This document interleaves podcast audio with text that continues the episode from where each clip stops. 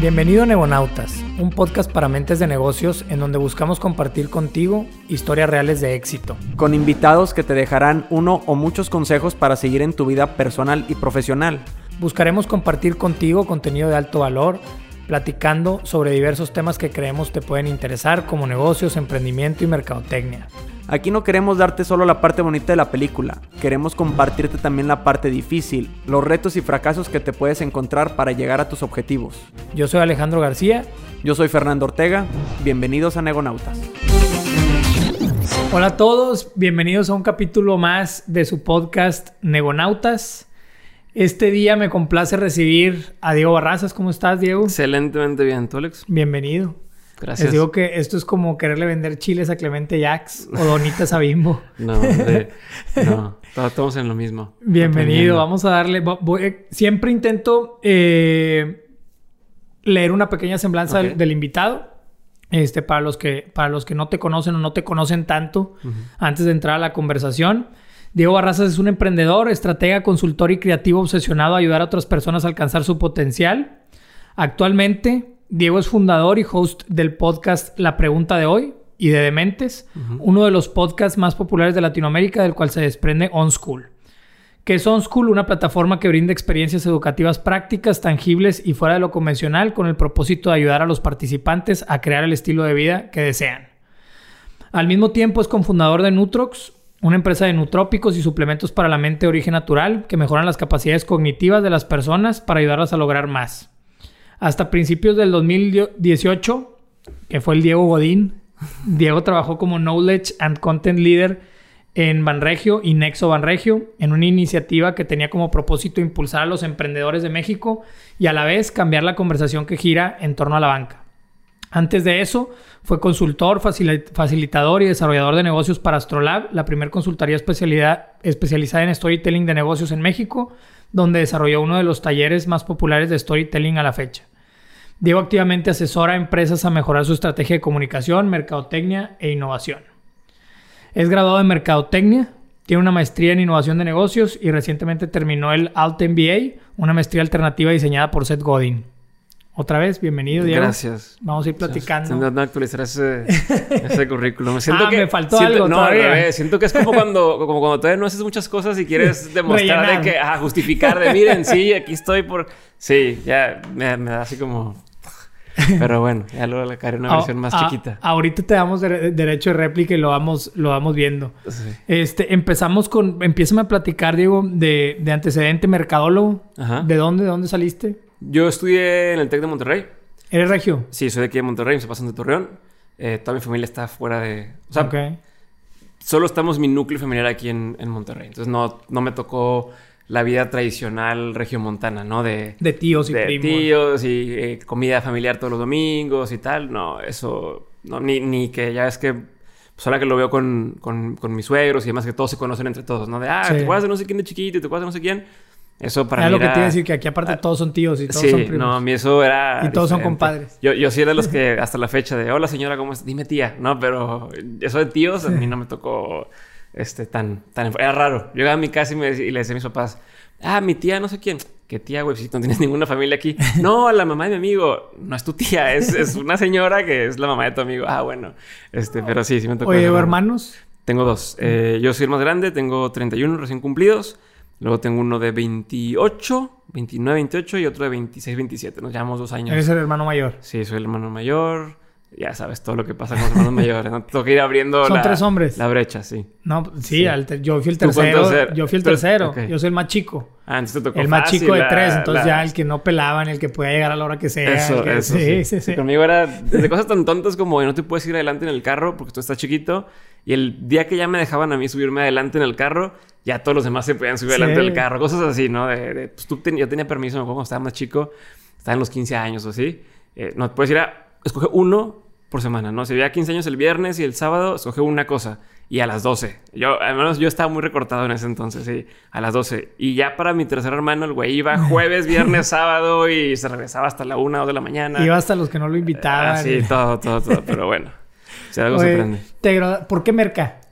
Siempre me gustó el tema de la psicología, la sociología, behavioral economics, economía del comportamiento, pero también me gustaba mucho el tema del diseño, el arte, eh, cine, como, como ese tema, la combinación entre las cosas artísticas y, y- y estudios humanísticos, si se puede llamar así, y, y el cómo piensa la gente. Entonces, pues estás chavo, no sabes Sí. ni qué, eh, ya estás en esos exámenes de ubicación.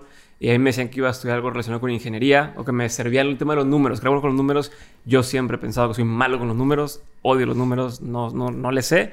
Y entonces lo que yo encontré que más o menos podía hacer sentido era el tema de marketing.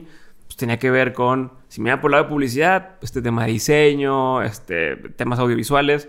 Si me iba el tema por el tema de, de- de ventas o demás, pues era mucho también de cómo Sí. por qué la gente hace lo que hace, ¿no? O por qué deciden como deciden y demás. Entonces, yo creí que marketing podía englobar ambas cosas. En parte estaba en lo correcto, en parte no. Eh, en la universidad en la que estudié sí combinaban mucho el tema de los números también. eh, que bueno, ahí me hizo el, refuerzo. Sí, en el TEC. La mayoría, yo llegué creyendo que iba a hacer publicidad y tal, y era mucho investigación de mercados, contabilidad, Sí, claro. finanzas. Que es necesario. Que es necesario, no, claro. Eso Sí. es. Si no hubiera visto eso, Sí. probablemente me hubiera quedado muy en el mundo de lo Es- estéreo. Estuvo y- aquí y conmigo hipioso. Nacho Cadena. Sí, Este, escuché. que tiene mucho... Claro. Ah, ese güey tiene una historia bien chida. mucho esa formación. Sí. Y le decía yo que, mi- que a mí con, en, en los proyectos es, eh, parte de lo que me apasiona es ese tema. Sí. Digo, este, tenemos, tenemos tres áreas, pero en la que más me meto yo es en la de, en la, en la, De marketing. en la de marketing. Sí. Este, porque me encanta eso que dices de, de primero analizar el comportamiento de las personas y luego diseñar algo para ellos. Claro. Eso es espectacular. Claro. Este, y Nacho me dijo algo importante que, que es el, el hecho de que no, no diseñas algo. O sea, no necesariamente la, la gente te va a decir qué es lo que quiere porque a lo mejor no existe qué es lo Sí, que como quiere. en su momento con Ford y con Apple y con todos esos ejemplos que nos dan, sí. O sea, Eh, que, increíble. que si le, por ejemplo, le preguntas qué quieres, pues un caballo más rápido, en lugar de decirte Sí. quiero un carro, ¿no? Sí, exactamente. Sí. Entonces Tú, tú también tu, tu, tu como que know-how o, o- o el área que en la que te quisiste desarrollar es más o menos todo este tema de... Sí, o sea, de, es que me gusta mucho el tema de negocios, siempre me gustó. Eh, cómo vender, cómo hacer...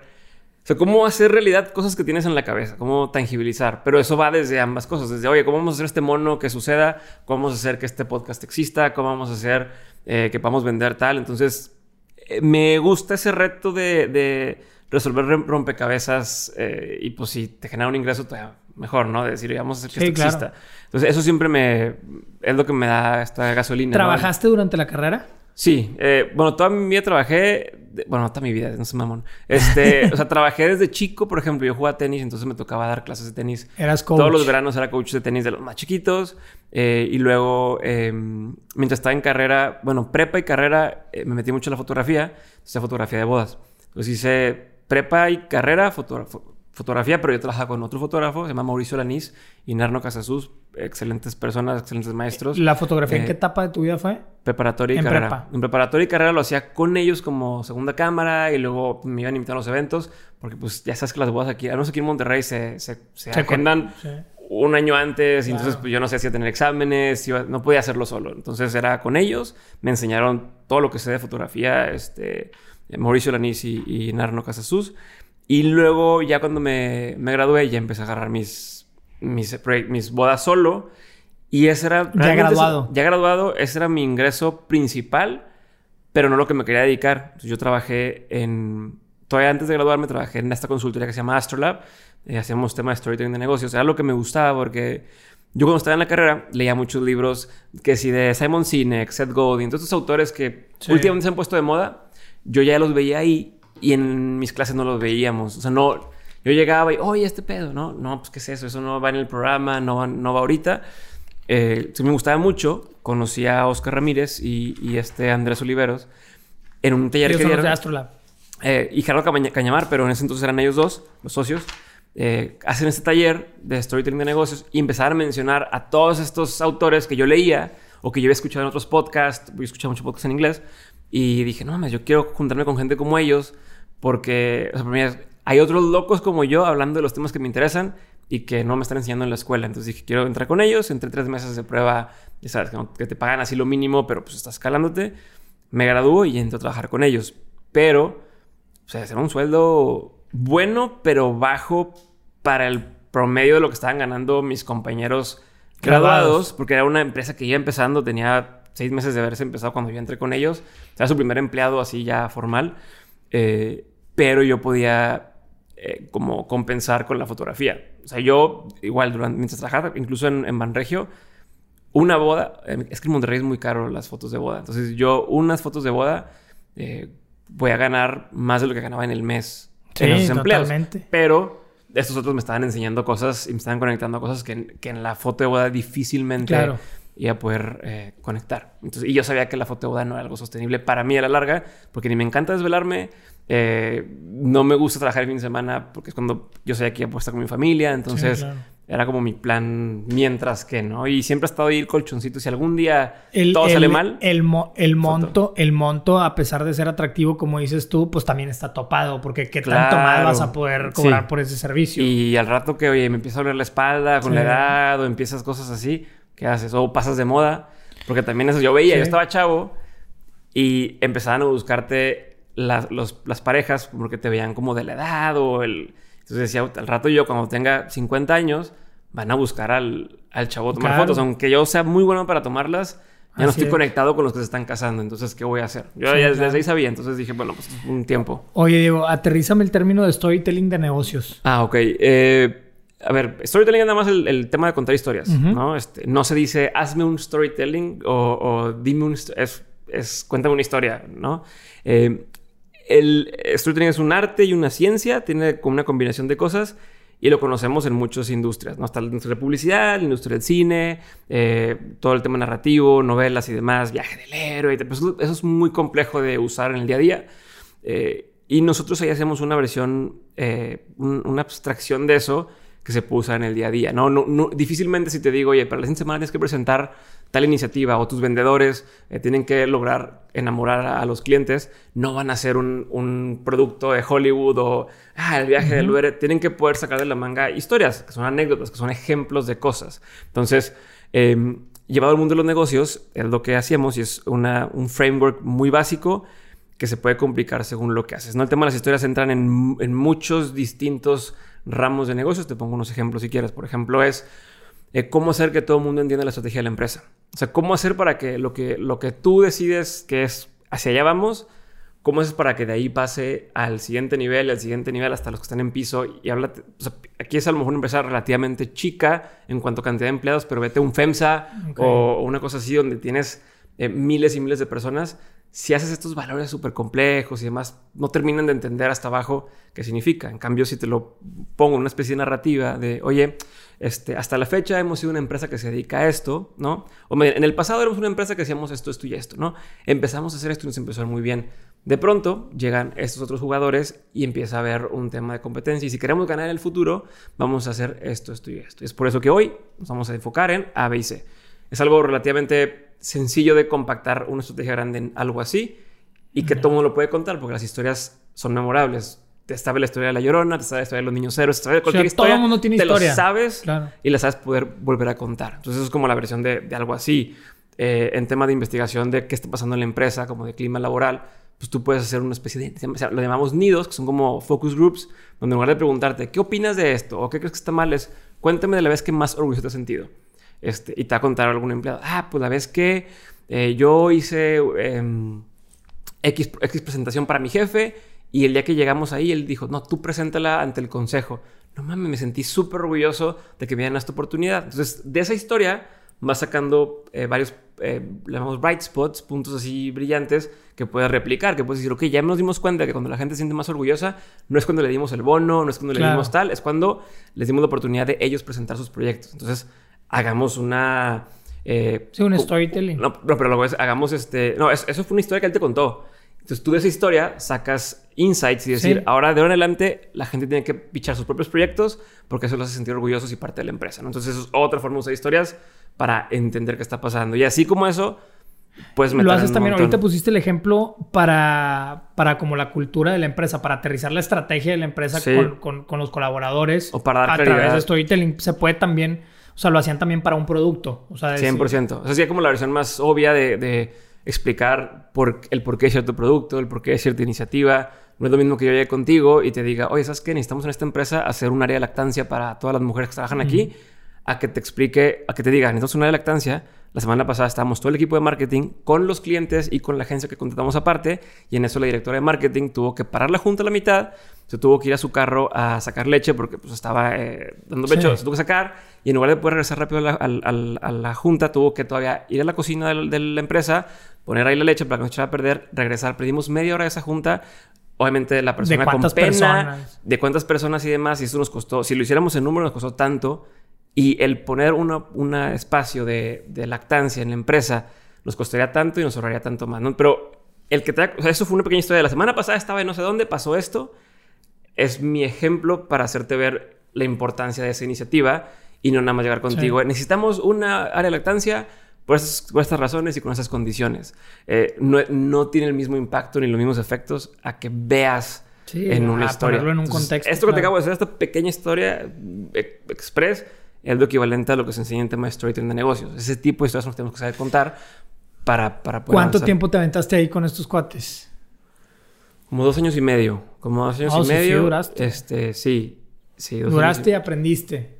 Sí. Duraste y aprendiste y de ahí te mueves a Banregio. Me, me, me jalan a Nexo Banregio, que ya puede hacer algo similar a lo que ya hace acá, pero con un presupuesto mayor, ¿no? Pues es un banco. Entonces, hacíamos... ¿Qué Nexo, ¿Qué Nexo Banregio es? Era una iniciativa que tenía el director de Banregio para apoyar a los emprendedores de forma gratuita. Era cómo hacer que haya más y mejores empresas en México y, y cubrir todas estas áreas de El director de Banregio en ese momento era Manuel, Manuel, Rivero Manuel Zambrano. papá. No, hijo, Hijo. Manuel Rivero Zambrano. Eh, y sigue siendo.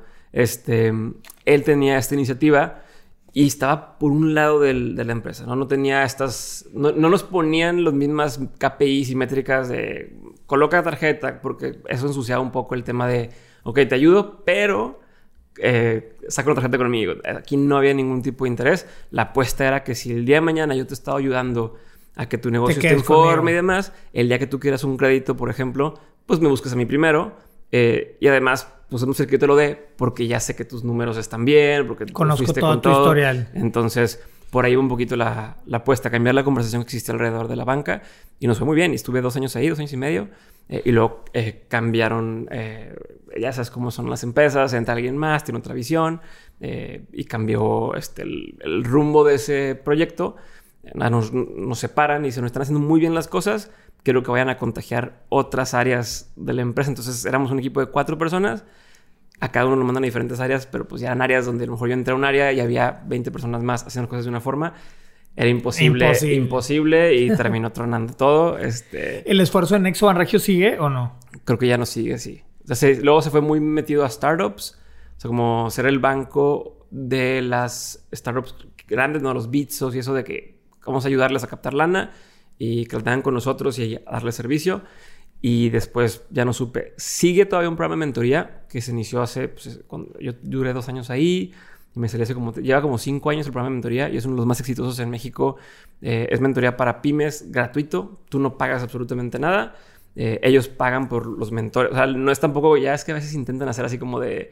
Ven y de asesoría. A ti no te pagan porque es como pro Sí. bono. Y aquí a los mentores se les, se les paga por estar ahí. Se les contrata para eso. Es un, una- como un filtro para entrar como mentor. Y a las empresas también se les pide los compromisos, ¿no? De, te van a pedir esas tareas, las tienes que hacer si no vas para fuera del programa. Entonces, ha funcionado muy bien por eso. En serio, varias empresas graduadas del programa y que van creciendo los números. Eso empezó cuando estábamos ahí en, en Nexo. Eso lo inició Lucrecia de Alba, que era parte del equipo. ¿Y de- cómo se llama esa iniciativa? Eh, creo que le llaman así eh, mentorías eh, Banregio. Men- en ese entonces era mentorías Nexo y ahorita creo que ya se fue a, Ban- a Banregio. Eso sí lo han mantenido. Sí, Ese o sea, de hecho ayer me llegó un correo de la convocatoria para este año, de que, digo, para el año que viene, quien quiera aplicar. O sea, quien quiera busque una Banregio, pregunten por su programa de mentorías y, y ahí está, y te enseñan, de- o sea, te, te perfilan, ¿no? Yo necesito tema de ventas, necesito tema de recursos humanos y te asignan un mentor y te dan un seguimiento. O sea, es un programa basado en, en un programa de San Antonio del, si no me acuerdo cómo se llama, es SBC, o es, es como es, SBS, es SBS o algo así de San Antonio, que era un programa Sí. un modelo para hacer mentoría a pymes que está en Estados Unidos, lo trajeron acá y lo implementaron. Oye, cuando te, cuando te, cuando cambia, cambia ahí la estructura, como dices tú, eh, que pasa en todas las empresas, te mueven a ti de área, separan a los- al Fantastic Four, los separan, los mandan a departamentos diferentes. Este, ¿te desmotivaste o, o pasó algo No, así? ya sabía, es que ya sabía que eso iba a terminar pasando. Bueno, digo, yo estaba en Astrolab hacíamos consultoría con departamentos de recursos humanos en su mayoría. O sea, con los, la, o sea, con las directores y con los el área de recursos Leías humanos. todo lo que iba pasando. Tú güey, o sea, sabes que eso pasa, ¿no? E incluso cuando haces consultoría, es una, es una chamba, a mí se me hace muy difícil en el sentido de no hay continuidad. O sea, llegaba y te contrataba el director de comunicación de la empresa, pasaba un mes del proyecto y, ah, oigan, me cambiaron de área y ahora tienen a ese otro director y el otro director llega y quiere hacer otras cosas nuevas o diferentes y, ¿sabes qué? Pónganle pausa a esto, este, la vamos a seguir pagando, pero no es mi objetivo ahorita, quiero hacer otra cosa. Entonces no hay continuidad. Eh, como, los, como los equipos de fútbol, Sí. ¿no? Que el director técnico lo cambian casi todo el tiempo. Bueno, entonces yo sabía que tarde o temprano Nexon Había no- una- iba a ah. desaparecer. O sea, había una bomba de tiempo, pero era sacarle todo lo que puedas mientras, mientras dura. Y eso en todas las empresas. Había una madreada así en, la, en, el, en el argot o en el mundo de la IP que decía que todo... Yo, yo estuve en Minera Outland antes de, antes de armar Dosax. ¿Y Cuando dices IP, ¿te refieres a propiedad intelectual o te refieres a... A industria que- privada. Ah, ok. Este... Que había una madreada de, de que siempre en estas empresas, pues de 200 personas o más, había un departamento de proyectos. Ajá. Y que cuando te mandaban al área de proyectos Ya es valió. que ya, ya valió Sí, madre. sí. Denle seis meses del proyecto y luego desaparece Sí. el proyecto. Bye, gracias, ya no te Que es la antesala, la chica de que no, me mandaron al área de proyectos. Ya valió, valiste ya madre. valió. Sí, así, así, así Oye, pasa luego mucho. tú, este, con tu conocimiento y con tu experiencia de, de que fuiste leyendo y entró un nuevo jefe, ya nos separaron, me fui acá, no es lo mismo. Ya empezaste, empezabas tú con tu, con tu cosquillita, esta, Ujú. pues ya tenías negocios tú como lo de la fotografía solo. ¿Ya, ¿Ya habías empezado a ver otra cosa? ¿O cómo fue el Desde- proceso de salirte? No, eh, yo... ¿O desde siempre ya tenías ya tus proyectos traía- alternos? Sí, yo siempre tuve así cositas aparte. Eh, digo, lo de la fotografía era este colchón que... A ver, algo que me sirvió mucho y que a la gente con la que he platicado y que ha hecho algo similar le sirve bastante es tener esta otra, otra fuente de ingreso. Tener otra fuente de ingreso te permite en el trabajo en el que estás tener los pantalones para pararte Sí, y decir, claro. yo propongo esto. O sea, o apostar un poquito más que te puede ir mal. Y si te va mal, pues no pasa nada, entre comillas. Tienes este otro colchón. Pero si te va bien, de pronto es como, ah, cabrón, este güey, ¿qué está haciendo? Y tal, porque te estás brincando un poquito las, las trancas. No, eso, toda la gente que estábamos en Nexo, teníamos un poquito ese perfil de, a ver, yo voy a hacer lo que yo creo que es mejor para la empresa, independientemente de si piso Sí. algunos callos o si algo. Nos fue muy bien. Entonces, yo, yo tenía esto por aparte. Y yo desde que estaba en Astrolab quería hacerlo del podcast. Nada más como paréntesis, este, lo dices falso, fácil, pero está bien cabrón el hecho de lograr estar en una corporación y tener, y tener algo este, por fuera. Porque, este, uno, por el tiempo que le tienes que dedicar, Sí. o sea, que te dé para las dos, este, está, está bien complicado. Y dos, porque en un proyecto, y, y- y- y tú lo, me- no, me, no me vas a, a dejar mentir, un proyecto para que arranque bien, bien, bien, necesitas dedicarle cuerpo y alma, güey, a ese proyecto, güey, en tiempo, porque si no, o depende de qué sí, sea. pero depende del proyecto. Dep- Ah, yo, yo hice depende del fotografía de bodas. Es más, tú tuviste Pedro Luis aquí. Pedro Luis era mi jefe en Nexo. Sí. Pedro Luis, no sé si platicaste con él, es una persona... No sé si tú, lo- tú, tú eras fue, fue, fue Fernando, bueno. sí. Este güey es, es, es el jefe que todos quieren tener, en el sentido de, a ver, esto son los, lo que queremos hacer para la empresa. Mientras logremos hacer esto, da flexibilidad. importa un carajo lo demás que hagas. Es más, entre más cosas chingonas hagas a un lado, más beneficio para mí, porque estás alimentando, estás creciendo como eh, profesional, como persona, y le vas a inyectar eso al trabajo. Entonces, eh, él me da mucha flexibilidad. A veces bromeamos porque decía, me decían de carrilla de, no, hombre, llegas al, al- al espacio de Diego y está editando fotografías de, de, de bautizos y De así, o sea, el carrilla, de cuenta. Este, Había flexibilidad pero por sí, ese había lado. flexibilidad y de horarios y todo, pero de todos, porque también nos tocaba trabajar eso los fines de semana. O sea, nosotros, por el perfil, nosotros empezamos, el primer Pal Norte que patrocinó Banregio era por nuestro equipo. Nosotros estábamos- entonces, hacíamos eventos fuera, también muchos veces los fines de semana. Entonces, pues, ¿con qué cara te dicen, me trabajaste sábado y domingo? Oye, tienes que venir a fuerza el lunes a las 10 de la mañana. Era como, güey, mientras estamos haciendo las cosas bien, vamos Sí, a darle. cumpliendo tus objetivos. Y no es fácil, como dices, pero también hay ciertas industrias que te lo permiten. Si tú eres diseñador gráfico, si tú eres eh, diseñador industrial, si eres fotógrafo, si haces video, puedes... O sea, tú, tú haces tu propio trabajo. Entonces, puedes hacer los fines de semana en otros horarios un ingreso extra Adicional. Independiente de esto. Y no requiere el mismo tipo de esfuerzo mental, eh, algo del área creativa a algo un poco más de Técnico. de- de técnico. Entonces, eh, se podía combinar, yo creo que lo puede combinar muy bien. Este, Entonces, eh, tú desde, desde que estabas en EXO ya traías el proyecto del Desde que estaba en la cabeza. ya traía el- Porque llegábamos justo con muchos de los líderes de las empresas y les decíamos, oye, ¿sabes qué? Hacemos tema de storytelling de negocios, hacemos eh, diseño organizacional, hay este tema que se llama Responsive Organizations eh, o eh, Agile Organizations, todos esos, esos, todos esos esquemas de trabajo eh, que traían de tecnología de información hacia recursos humanos, lo, lo manejábamos y llegabas con las empresas, llegabas con los líderes de las empresas estas, no, para no decir nombres así chingonas en Monterrey, y les decías, oye, pues hacemos tema de storytelling, me interesa trabajar con ustedes, ¿qué es eso? Sí, ¿No? Y- claro. Y, y por qué? Entonces, no hay oportunidad o, o no ¿Hace entendían. cuánto, ¿Hace cuánto fue pasaba- Astrolab? Hace ocho ocho años. Entonces pasaba... pa- que era un podcast hace ocho años, güey. Ah, y no, ahorita. Bueno, entonces cuando yo hice la tarea de a ver en qué- cómo me enteré yo del tema de storytelling de negocio, cómo me enteré de design thinking, cómo mucho a través de podcast, ¿no? De entrevistas que le hacían al, al dueño de ID o al no sé quién de tal. Pues ya estaba sucediendo todo esto en Estados Unidos, en Australia y demás, pero en México no se escuchaba. Eh, y, o sea, tú eras no había- consumidor de, Sí, de podcast, de podcast. Estados Unidos. Sí, gringos. Ok. Gringos. Ahí me enteraba de todo. O sea, todos estos autores que te digo, yo los escuchaba desde que estaba en, en, digo, prepa carrera. De ahí me enteraba de todo lo que pasaba. Entonces, cuando llego con esos cuates que también estaban metidos en lo mismo, yo decía, es que tenemos que hacer un podcast en español donde metamos estos temas. Porque llegábamos con el director de X empresa, este, un señor de 56 años, eh, que consume en inglés leyendo a lo mejor, pero no es natural para él escuchar algo, en, ni siquiera sabe cómo entrar a escuchar un podcast, no, no es su perfil, está bien. Entonces, si tú le decías, oye, escucha este podcast gringo, donde hablan de la importancia del storytelling de negocios en la empresa, pues te iba a decir, no, ¿qué es eso? ¿Qué? Yo necesitaba una herramienta de ventas donde yo le pudiera decir, mira, aquí está, güey, escucha esto. Este güey está hablando del tema de storytelling de negocios, te va a dejar claro por qué lo necesitas y cómo lo necesitas.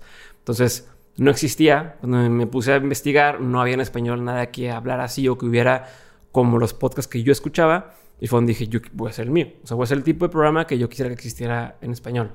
Entonces, Desde ahí traías la traía idea. la idea. Primero lo quería hacer para Astrolab. En ese entonces, es, pues, que no hay presupuesto, o cómo lo hacemos, o tal. Eh, entro a Banregio y dije, pues aquí lo voy a empezar. Qué mejor que hacerlo de una vez. Con Exo. Con Nexo, lo voy a hacer por mi cuenta. Dije, lo voy a hacer por mi cuenta. Eh, y me servía. Si yo traía buenos invitados al podcast, luego los podía traer para que dieran charlas en Banregio. Mi chamba era gerente de conocimiento y era encuentra la persona indicada para enseñarle a los emprendedores ciertos temas. Entonces era, yo podía o usar mi podcast para jalar gente y luego invitarlos acá, o al revés. Era como una venta usar cruzada. Banregio para eh, abrir las puertas de cierto invitado y luego invitarlo al podcast. Entonces así fue como empezó la Y lo sinergia. empezaste estando en Exo. Lo empecé estando en Nexo. Dementes. Dementes. Dementes empezó estando en Nexo. Eh, primer año hice nada más 12 episodios porque pues, no había tiempo de más. De hecho, mi primer, mi primer invitado, que es Edgar Barroso, es el director de la Escuela eh, de Gobierno eh, Pública de, ¿cómo se llama? El, el EGAP. de- El EGAP. Que era la Sí, sí. contracara del EGADE, del TEC de Monterrey. Lo conocí porque tuvimos una junta con Nexo y dije, esta persona está muy interesante, eh, quiero, quiero grabar con él. Entonces le digo, oye, ¿sabes qué? Acabo de empezar este podcast, no tenía nada, no he grabado ni un episodio. Este, estoy empezando este podcast, me gustaría grabar contigo. dije, ah, bueno, me va a decir, sí, grabemos en dos semanas, en una semana. Y me dice, yo me voy pasado, yo me voy pasado mañana, me regreso a Suiza, puedo grabar mañana. Pasas por mí, tengo una junta en el TEC, grabamos antes de la junta y, y, y nos yo, la madre. Esa primera sesión, esa primera grabación, estábamos haciendo un sillón porque no había mesas libres en, en- en la biblioteca del TEC. este, así con los micrófonos. Estos, mira, sí, micrófonos, pero agarrados con la mano. Si escuchan el episodio, dice, bienvenidos a este primer podcast, no sé cómo se llama. eh, y estaba más preocupado Ah, por todavía no se suena- llamaba No, Dementes. no se llamaba Dementes. O sea, no, no tenía claro si se iba a llamar así o no. Eh, y, y estaba más preocupado por, ¿suena, no suena bien? Este, ¿Estoy grabando, no estoy grabando? Y ya así que el primero, pero ¿Y fue... cómo te fue, güey? Bien. O sea, rápido agarramos vuelo. No había tanto. No, no había mucho. Todos los mensajes que llegaban era eh, de gente que ya escuchaba podcast gringos. Me decían, por fin un podcast en español que suena a podcast. Como esta concepción de Sí. podcast, que no es programa de radio. O no tienes voz de locutor. Este, yo... Que es más una conversación. La conversación, siento que estoy ahí con ustedes, entonces rápido se empezó a, a- a- a crecer la audiencia. Ojo, no existía Spotify para podcast en ese entonces. ¿Dónde lo publicabas? Eh, en Apple Podcast y en todas las plataformas como eh, Pocket Cast, Stitcher, Mm. eh, en YouTube incluso en la página. Eh, YouTube en audio y algunos en video, pero todavía no era fácil. O sea, todavía era difícil hacer que la gente supiera cómo escuchar. Sí, De- porque de ese bien, 10 que, compas- ese bien que dices de, oye, empecé a ganar audiencia y le decía, ¿cuánto fue? Mm. O sea, en tu primer año. En el primer año yo creo que llegamos fácil a las 2.000 descargas por episodio, 1.000, 2.000. Eh, que eso es algo que hay muchos que les cuesta ahorita. Sí. Eh, pero en ese entonces, pues nos fue, digo, teníamos de perdido 2.000 descargas por episodio, ¿no? Y luego eran ¿Cómo 10,000 por financiaste los episodios? Pues con mi trabajo. O sea, con... O sea, le invertiste. Sí, siempre le he invertido. Tú le invertiste. Siempre, siempre, siempre. Porque cuesta. Eso, es- eso era de las cosas que yo este, quería dejar en este episodio. Que le decía yo a Diego que ahorita que está muy de moda el tema de los podcasts y ya vemos cada vez más y yo creo que en cinco años va a haber Más. por tres o por cuatro lo que hay ahorita, este, nos dejara un poquito y, y- y yo también puedo entrar en esa, en esa conversación por Neonautas, el qué implica o los retos que implica Sí. o es negocio o no es negocio, el, el- el tema de hacer un podcast, o que yo tengo mi, mi teoría, ¿Cuál es? ¿Cuál es? Yo, yo tengo mi teoría. Este, yo, yo, he- yo he pasado en Egonautas, te digo, por un par de crisis de querer ya tirarlo. Para empezar, nosotros cuando armamos el podcast, dijimos, este, lo vamos a hacer bien. O sea, no podemos, eh, conocemos a cantidad de amigos, este, que lo han intentado hacer, güey, graban tres episodios y luego ya dejaron de Sí. subir, güey. Entonces nosotros dijimos, si vamos a hacer las cosas, Tengo entendido que menos del 10% de los podcasts que existen tienen más Son de 10 continuos. episodios. Sí. O fíjate, sea, de todo este número que te dicen, "Ay, hay 3 millones de podcasts y demás, menos del 10%. yo no, eh, no, no, son podcasts que han hecho más de un episodio. No sabía ese dato. güey. Este, entonces, nosotros lo vamos a hacer bien. Vamos a subir un episodio cada 15 días. No podemos dejar de, Perfecto. de- de subir un episodio cada 15 días. Entonces, para cuando lo lanzamos, nosotros ya teníamos lo de tres meses grabado. güey. Súper bien. Así es como se debe hacer. Entonces, le metimos planeación, güey, le metimos branding, le metimos este, o sea, para hacerlo bien con ganas. Pero tú Entonces, tienes un background de empresario. O sea, no, Sí, no claro. es de... Ajá. Claro, este, pero no lo manejamos tampoco como, ah, este, o sea, le dimos seriedad, ¿sí me explico? Pero lo interesante es en el proceso, en el camino, cuando, cuando ya vas en el episodio 10, Ujú. 11, 12 y llega la desmotivación, güey. Sí. Que va a Porque, llegar muchas veces. porque es increíble lo que cuesta, güey, generar comunidad, güey. Lo que cuesta, güey, crecer en audiencia. Y sobre todo, y la tercera y más importante es, ¿para qué chingados lo estoy haciendo? Esa es la, eh, pero esa es la primera pregunta que todos se tienen que hacer antes de Sí. empezar. Eso es lo que yo, cuando damos el curso de línea editorial, la primera pregunta es ¿para qué lo quieres? Sí. Porque hay gente que te dice, yo quiero posicionarme como experto en este tema. Ah, cabrón, pero no tienes que hacer un podcast. Que te inviten a otros podcasts, habla de ese tema y te posicionas como experto. ¿Para qué quieres hacer un podcast? O sea, es, Sí. es, es una Es- pregunta ahí importante. ahí es donde me entró la desmotivación y volvimos a los básicos porque sí teníamos una razón de hacerlo. Oye, temas de posicionamiento, temas de generar contenido de valor a las personas Ajá. en una actualidad digital inminente y con, con- con ya 40, 50 podcasts de negocios en México. Pues, güey, generar, generar contenido de valor. Ese es el- ese es- esa es la filosofía de Negonautas y esa era la razón de ser. El pedo es cuando volteas a ver las, los bills, las, las cuentas, güey, y dices, oye, me está costando. Sí. Pero es que esa que dijiste, y que te- me ponga cagante, pero este, generar contenido de valor sigue siendo aire. O sea, no, no hay un. Si dijeras tú, ah, pues estoy haciendo el podcast para eh, traer leads de negocio a la empresa. Ni ¿Cómo los voy siquiera. a traer? A través de que la gente vea ciertas piezas de contenido que, que digan, ah, este chingón lo que hacen, pues, ¿quiénes son? Entran a la página y de ahí se van a lead, ¿no? O para o sea, lo posicionar los mercados. Pero, o sea, el, el hecho de... Es que cuando, cuando me hacen, hacemos el ejercicio y dicen, quiero que la gente sepa que hay una forma mejor de comer y tal. No, eso, no es, Sí. eso es para la gente. Pero para ti, ¿cuál es tu... ¿Qué ganas tú de todo este pedo? Y que puede ser nada más, ah, que conozcan mi nombre. Puede ser hacer lana, puede ser conocer gente interesante, puede ser conectarme con otras personas. Cualquiera se puede, o aprender a hablar mejor eh, eh, en público, por decir algo. Pero si no tienes muy claro el para qué, Claro. te vas a dejar llevar por cualquier tendencia Sobre que todo vaya saliendo. el para qué y luego costearlo para ver si estás dispuesto Eso. a que lo que cuesta es para eso que Sí. sí. Ujú. Este, porque nosotros ni siquiera es para generar este leads o prospectos para, para nuestro negocio. Era sí contenido de, o sea, es generar contenido de valor mediante historias trascendentales de éxito este, de, de nuestros invitados, ¿verdad? ¿Para qué? ¿Para qué? Este- Y se puede, para que me Pues- lo paso chingón, se vale. Sí, es que nosotros lo, lo veíamos como una labor filantrópica Ajá, o, como, ajá. o como una labor de, De responsabilidad social, De, regresar un poco, güey, de, de lo Sí. que hacemos. Oye, si mi historia te va a ayudar, Sí. chingón, sin recibir nada a cambio. La desmotivación llega cuando, oye, te cuesta, güey. Y esos 100, 200, 300 mil pesos que cuesta el podcast al año. Sí, ¿estás dispuestos a seguir este, haciendo filantropía o no? sí. Y es donde te desmotiva y traes la presión de tu, de tu core business, de tu negocio principal. Y oye, me voy a desenfocar realmente por esto, güey, de, de- de mi negocio acá. Invitados, güey, que eso, puta, La tú que llevas, tú sí. que llevas más de 100, 150 Van como invitados. 200 y cachos, sí. Llevas más de 200 invitados. ¿A quién invito ya, cabrón? Sí. Pero todo se resuelve con una línea editorial clara, güey. Todo se resuelve con una línea editorial clara. Yo, eran mis miedos al principio también, de quién voy a invitar y cuando se me van a acabar los invitados, no conozco gente. Eh, y ahorita al revés, ya es así como... Se, se, se te abre un, un abanico de personas que ya no te da el tiempo incluso de, de tener a todos. O sea, Ok. dices, puta, nada más voy a tener 52 episodios en el año, pero quiero... O, o tengo al alcance Tengo a invitar 200 80. personas o lo que sea. Uf, ¿no? Hago otros formatos, este... No, cambio la dinámica. Yo creo que nosotros el reto de los así. invitados, Diego, es que eh, nosotros como apenas estamos, como empezamos en febrero de este Sí, año. Pero han tenido muy buen, Sí. muy buen perfil. Pero como empezamos, sí buscamos que tengan algo de comunidad, Claro. este, que nos aporten. Lo padre tuyo y de algunos otros podcasts es ya generas, que es lo que nosotros queremos lograr. Eso te pudiera decir que es uno de nuestros objetivos.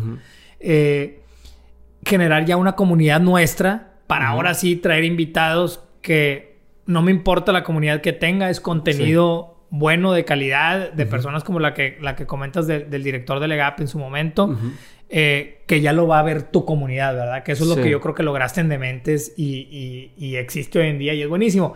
Sí podrá variar en función del invitado, pues que tenga Sí. 100 mil a 500 mil o a un millón, Sí. dependiendo de tu invitado, ¿verdad?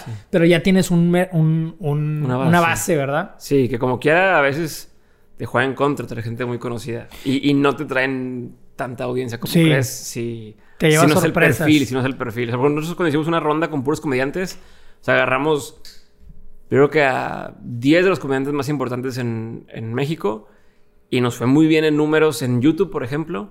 En Spotify, nada más los que tenían podcast levantaron eh, números Mm, en, audio, pero luego hay una, un descreme del que nada más venía o nada más sigue a esa persona por los chistes, por- porque el perfil, o sea, la entrevista siguió siendo de negocios, entonces Sí, de que ah, no es madreada. no es madreada, pues no me interesa, pero había muchos que se gancharon y que siguen viendo otros episodios que a lo mejor es gente no conocida, pero que les va a dar bastantes eh, insights o aprendizajes de negocio y se quedaron, pero es eh, el algoritmo, por ejemplo, en YouTube, a lo mejor dice, oye, güey, pues este güey tenía mucho, mm, o sea, muchos escuchas de este perfil, se lo sigo mostrando a gente de ese perfil, pero luego dice, ay, no le interesa a esta gente. eh, y entonces a lo mejor el canal ya no es tan bueno. Cuando no, es que no es para gente de ese perfil, es para gente de ese otro perfil. Entonces el algoritmo tiene que volver a aprender y eso es un tema, por ejemplo, en YouTube. O sea, traer a alguien con mucha audiencia cierto perfil eh, te puede beneficiar al corto plazo, pero castigar a- al mediano plazo. Sí, porque Este, vuelve a aprender el algoritmo. Vuelve a aprender de, ok, no quieren ver nada más a este güey, quieren ver otro tipo de, de gente. Entonces es ahí un, un juego también que te digo, ¿a qué estás Sí. jugando? ¿No? ¿Quiero jugar a ganar el algoritmo, a ser el que tiene más descargas? ¿O quiero, como estás diciendo ahorita, a tener una audiencia en particular que le guste, que lo disfrute que lo siga viendo independientemente de cuánta gente o qué tan famoso sea el invitado o no? Este, pero es otro... Sí, entonces eh, mi, mi- mi- mi teoría termina, o sea, después de este contexto, en, en sí lo tienes que manejar como, como un business plano, como un plan de negocios literal, de hacia dónde vas, cuánto te va a costar, Sí. estás dispuesto a invertirle o no invertirle, le piensas sacar, no sacar. Ujú, ¿de Y dónde noso- la vas a sacar? nosotros, de hecho, estamos en un proceso en donde, oye, no quiero, no quiero ganar de publicidad, pero quiero que a lo mejor no me cueste. Claro.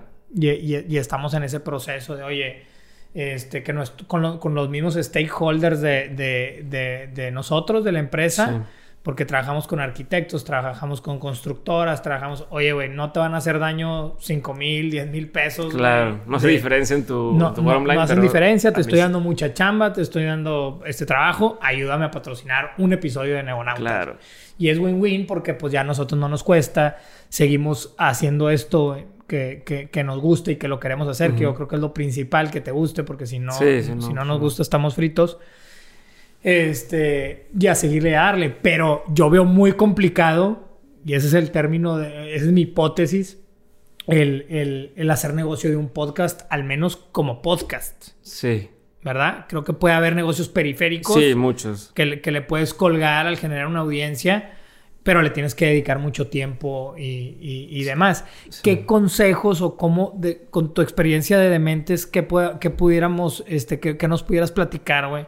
Este, a mí y a todos. Este, veo que tienes otro también que... que Sí, pero ese es nuevo. Ese, está- ese es viejo. Ah, es Ese viejo, está en fue primero. No, fue después. eh, fue un, un proyecto aislado. La pregunta de mi- hoy se sí, llama. la pregunta de hoy era responder preguntas cortas de gente así en particular. Estamos por renacerlo, pero le pusimos una pausa porque fue, vamos a enfocarnos de lleno a dementes. O sea, Volvemos a lo hubo este mismo. tema de empezamos con puro dementes, eh, darle así concentrados. Eh, en ese momento hacíamos de parte, en parte también video, eh, pero luego dijimos, ¿sabes qué? Abrió Spotify en el 2018 la parte de podcasting. A final de 2018 ya puedes escuchar podcast en Spotify. Dijimos, vamos a enfocarnos puro Spotify. O sea, traer gente Spotify, Spotify. Y la gente le- en el comercial que se así en, en audio era, oye, escúchenos en Spotify, escúchenos en Spotify. Esa era toda la concentración. Nos, nos ayudó a crecer rápido ahí. Y ahora, el año- eh, a principios del año pasado, volvimos a abrir YouTube, o sea, a enfocarnos en un esfuerzo en YouTube. ¿Por qué pero, YouTube? Pero fue solo Dementes y estamos otra vez por abrir justo el siguiente año eh, Dementes Media ya en forma, donde vamos a tener varios originales eh, también para, para abrir el abanico. YouTube es muy buena plataforma de descubrimiento. O sea, el problema con los podcasts es que son difíciles de descubrir. Spotify está haciendo su esfuerzo, de pronto ya entras a la plataforma de Spotify y ves ahí eh, más que te pueden interesar, ¿no? Mm, Otros de sí. negocios. Pero también está medio tuqueado porque pues es juez y parte. Tienen sus propios podcasts Ok. y son la plataforma. Entonces, hay veces que le dan prioridad a uno, se escuchan historias medio macabras ahí que prefiero no meterme en detalles. Eh, pero, em, Sí, yo mi pregunta es porque a qué le, o, a qué le, o sea, eh, uno de los retos que nosotros nos hemos enfrentado y por eso te lo pregunto es ¿a qué, le, a, qué le, ¿a qué le tiro, a qué le invierto o para qué plataforma trabajo o para qué plataforma creo el contenido? Para YouTube, para Facebook, para Instagram, para TikTok, o sea, ¿de qué plataforma? Aunque los pongas en todos, te tienes que, tiene que ser una como que tu... pues es que la que, a- a que le Tu pongas, maestra. a, a la que le pongas atención crece, ¿no? O sea, donde está tu atención es lo que va a crecer. Y si, entonces si dices... pues, un consejo puede ser ponle atención a una, güey, no le quieras tirar a todas. Escoge, escoge algo. Y en de ahí desparramas a las Agarra demás. una métrica. O sea, agarra una métrica. Es como, como el e-commerce. El e-commerce hay cuatro métricas importantes que es eh, cantidad de visitas, porcentaje de conversión, eh, ticket promedio y el porcentaje de recompra. Entonces, no es lo mismo el esfuerzo que vas a hacer para traer visitas Claro. que para aumentar el porcentaje de conversión. O que para que la gente que ya convierte compre más, es el ticket promedio más alto. O que la gente que ya compró eh, recompre, ¿no? Y te puedes enfocar. Primero vamos a enfocarnos en los que ya compraron, que recompren. Lo mismo en el podcast. Tú puedes decir, ok, ya hay gente que me escucha, ¿cómo hago que me siga escuchando? Que escuche todos los episodios que no ha escuchado o que escuche hasta el final. Es un esfuerzo y una cosa que lleva diferentes eh, iniciativas. O es que otra gente nueva. Oídos nuevos, no importa, y de ahí se quedarán algunos. Es otro tipo de esfuerzo. Y así, eh, o sea, lo que yo diría es, eh, busca uno que es el que más le quieres tirar de acuerdo a tu para qué. Si tu para qué es vender anuncios en el podcast, entonces necesitas audiencia. Entonces, traer audiencia. Si tu para qué es, oye, yo, de la gente que entra, luego les vendo un curso, Ya. pues entonces es que esos se fidelicen y entiendan el porqué de mi curso. Aunque sean nada más 100 personas, que esas 100 escuchen el episodio completo. Entonces, otra métrica y otro enfoque. Depende del para qué de cada quien. Platícanos, te la voy a regresar Pero- porque me dijiste cuál es tu teoría. Platícanos ahora la tuya. O sea, platícanos de este. Yo creo que hay mucha lana en el tema de podcast. O sea, hay, hay mucha lana por hacerse. Em, Pero platícanos el para qué de, de Dementes, por ejemplo. Ok, yo desde que empecé de Mentes, este, yo inicié, yo veía lo que sucedía en Estados Unidos. Ya, y había, lo que estaba pasando es lo que me encantaba en todos los aspectos. Había eventos bien chingones, por ejemplo, un, un evento que se llama Summit LA, eh, era un festival de ideas, pero traían a, los exponentes así principales de cada industria, ¿no? Yo llegué a ver ahí el, cortometraje de Kobe Bryant antes de que saliera al público y antes que ganara el Oscar. Me tocó un se llama Paul Stamets que hablaba del tema de la psilocibina y los psicodélicos antes de que se hiciera tema mainstream. Entonces yo decía, wow, yo quiero eso, traerlo a, a México, México. ¿no? Y yo sabía que existía gente que ya está haciendo esos temas en español, pero pues, no, no los has descubierto. O sea, el, el futuro ya existe, solo está distribuido de, no, de forma no equitativa. Entonces yo decía, bueno, algún día quiero hacer eso. Luego decía, eh, cursos en línea. Yo tomé muchos cursos en línea. quiero hacer eso en México. Quiero que existan los cursos en línea chingones en español, ¿no? Entonces tenía eso, es otra cosita que quería hacer. Eh, bueno, dentro de los eventos también estaba uno que se llama Creative Mornings, y había varios, ¿no? Los de TED. Si es que algún día quisiera que eso existiera, eh, o yo ser parte de algo así. Eh, te digo, estos, estos cursos en línea, eh, el tema de... Hay un circuito en Estados Unidos de autores, ¿no? De, de que se invitan, entre, todos se invitan. Seth Godin va al podcast de no sé quién, no sé quién. Ryan Holiday va al podcast de no sé quién, no sé quién. yo quiero poder conocer y llevarme con esa gente. O sea, quiero poder hacerme compa de la gente que está haciendo proyectos chingones. Entonces, con todo esto, dije, pues, ¿por dónde empiezo? ¿O qué puedo hacer? Yo para ese entonces ya me había conectado con algunas personas que estaban haciendo cosas interesantes, eh, pero no tenía cómo, cuál es la excusa para vamos a tomarnos un café, vamos a platicar y lo qué, qué, te doy a cambio, qué nos damos a cambio. Y entonces dije, voy a hacer Dementes y Dementes nace con la, con la idea de si yo logro traer a la mesa conversaciones distintas o, ideas, porque, a ver, hoy ya todo el mundo lo ve medio obvio, pero en ese entonces yo sentaba gente y le decía, a ver, ¿y cuánto empezaste ganando? O ¿cómo le hiciste para tal? Y era como, mmm, no sé si puedo compartir eso. a mí me pasa este, todavía. ya ahorita ya es más obvio. Ya la gente te dice, no, me, yo empecé ganando tanto. Y yo, como en Estados Unidos. Que en Estados Unidos todo el mundo te dice sus números, sus cosas. En México... Aquí sí, En México todavía era curioso. Y era parte de, ir rompiendo ahí, ¿no? De gente que nunca se había visto en un, formato largo. Era, vamos a sentarlos en ese formato largo. Eh, pero era, mi idea si logramos traer conocimiento y lo juntamos con comunidad eh, vamos a poder propiciar que exista un mindset, un cambio de mindset que vaya orientado al tema de innovación, eh, al tema de crecimiento, abundancia y por ende a haber un, estilo de vida más chingón para todos, ¿no? O sea, si la marea sube, todos los barcos suben. Con eso inicia de mentes, pero yo tenía en mente, vamos a hacer eventos, vamos a hacer un tema de comunitario, vamos a hacer cursos, o sea, es un negocio.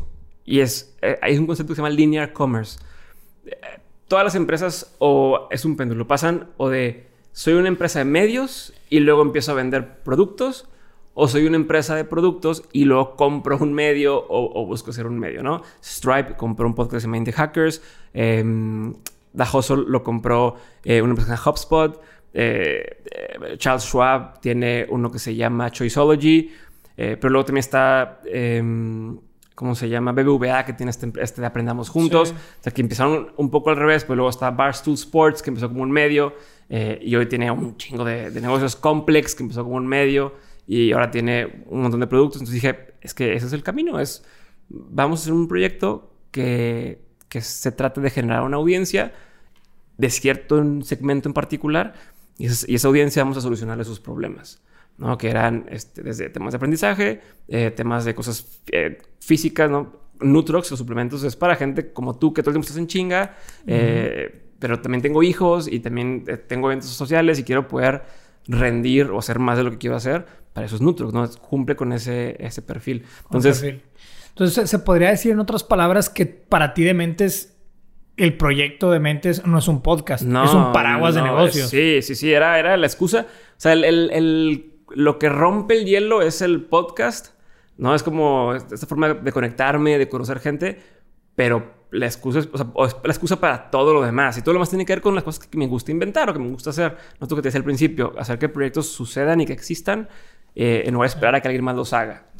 por ahí, por ahí nace, eh, o sea, la excusa de hacer dementes. Hoy Dementes nos conecta, por un lado, sí, el tema de audiencia y, y monetizar de publicidad, pero también hoy tengo en WhatsApp a los productores de las películas más chingonas, a los productores de la música más chingona, a los a las, eh, directores de, la, de, las ferias del libro, de las agencias de libros. De... Entonces, el día de mañana, hoy vamos a hacer tal evento.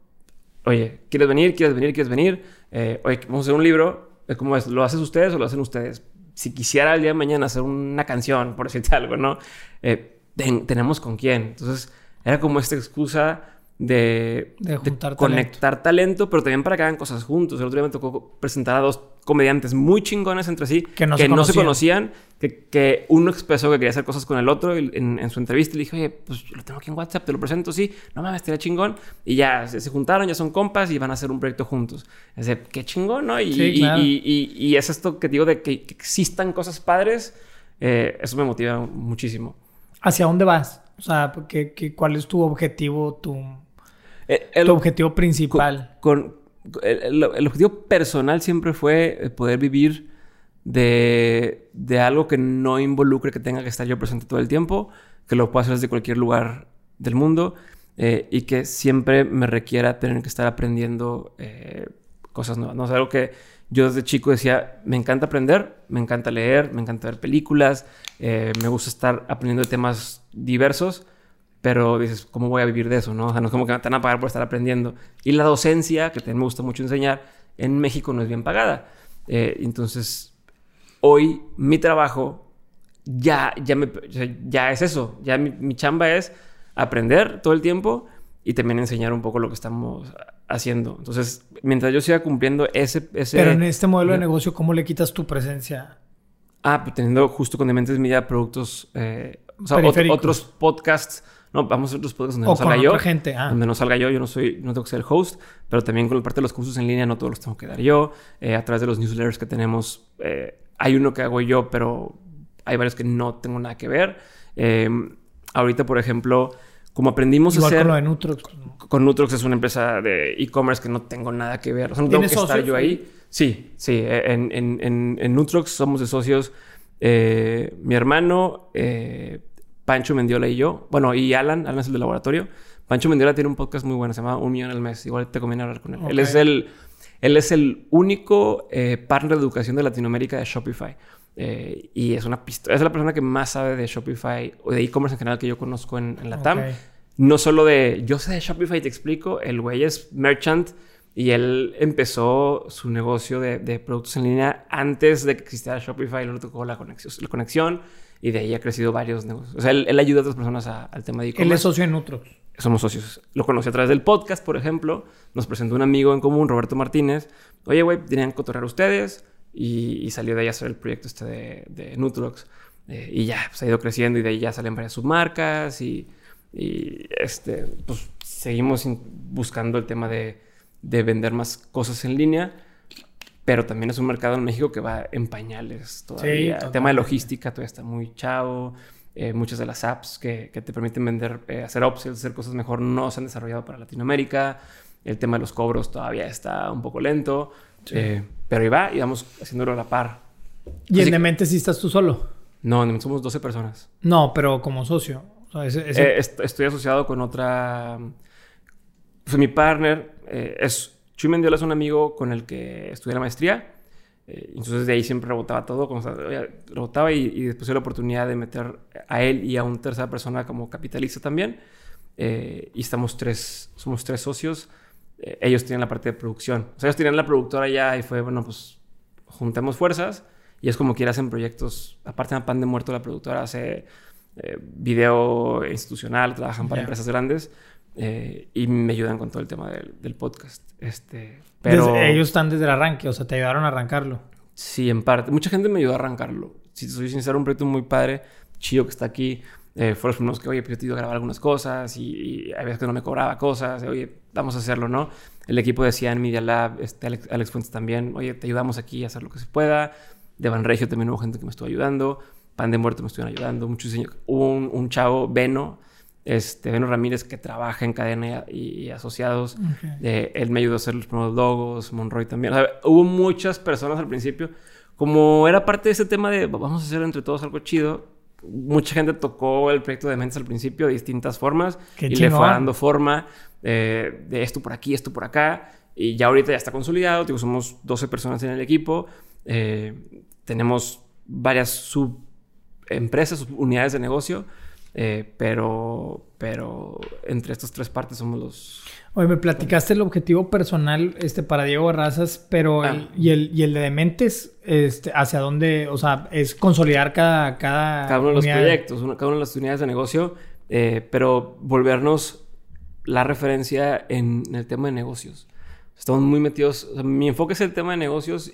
Sé que Dementes combina negocios y un poquito la parte de desarrollo personal, inspiracional, pero como te digo, es este paraguas que de ahí al rato te vas a meter a escuchar el podcast que hacemos un Dementes Media orientado 100% a inversiones, ¿no? Porque estoy orientado 100% a la industria eh, de creativa, ¿no? De freelancers, de diseñadores gráficos y tal. por ahí vamos a empezar a desarrollar algunas líneas eh, de negocio. Estamos muy de la mano con Sonoro. Sonoro es una, un network de podcast. Eh, nos hemos apoyado mucho con ellos en el último año. y entonces, por ahí, o sea, si dices, ¿dónde te quieres ver? Yo quiero en cinco años que a quien le pregunten el tema de podcast salga nuestro, nuestro nombre en esa industria. Y cuando le preguntan a gente el tema de negocios, oye, ¿con quién tiene que estar o quién hay que hablar? Igual, de Mentes Media. Que hoy ya, o sea, hoy, hoy Pero en México, todavía como, no, como o fuiste pionero, o sea, Sí, pero, no- o sea, pero también eso está gacho, güey. Yo creo que está gacho quedarte con el... con el fui de los primeros. Ajá. Como esa es mi bandera. Pues no, güey. No, este... es- sigo siendo, Mantenerte. ¿no? Exacto. O sea, a mí me da mucha cosita estos...